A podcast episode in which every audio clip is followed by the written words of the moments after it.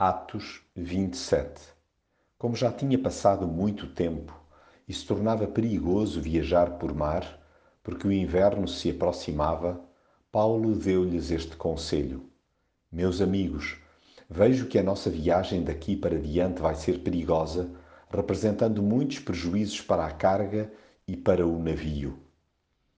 Mas agora tenham coragem, porque ninguém aqui vai morrer, apenas se perde o navio.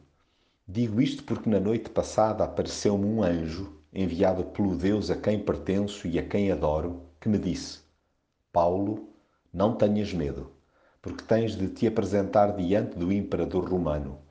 Por tua causa, Deus vai livrar da morte todos os que estão contigo a bordo.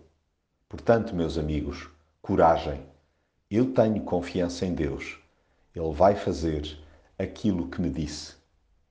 Na vida somos fustigados por inúmeras tempestades. De nada vale sublimar os factos e ignorar a existência de ventos contrários. Ao invés de lamentar a nossa sorte, há que aproveitar as bolsas de conforto que forem surgindo e desfrutar esses pequenos mimos. Avance por etapas, evitando que a pressa leve a zarpar fora de tempo. E quando houver precipitação nas escolhas, mesmo quando tivermos alertado atempadamente para os seus efeitos nocivos, mantenhamos o equilíbrio interior no meio do desgoverno envolvente.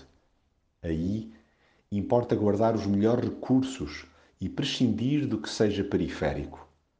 Pairando no ar a falta de esperança de salvação, partilhe-se o ânimo que de Deus recebemos. Conduzamos outros porque nós mesmos nos deixamos guiar por Ele. Sejamos corajosos quando o coração dos que nos rodeiam desespera.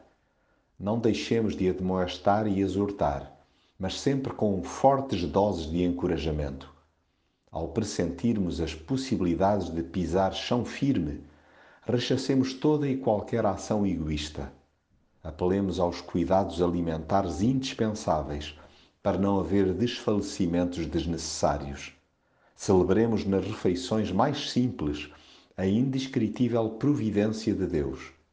Preservemos uma contabilidade espiritual, valorizando sempre vidas em detrimento de bens na hora de enfrentar desembarques agitados, lancemos mãos dos recursos poupados e assistamos à graça divina.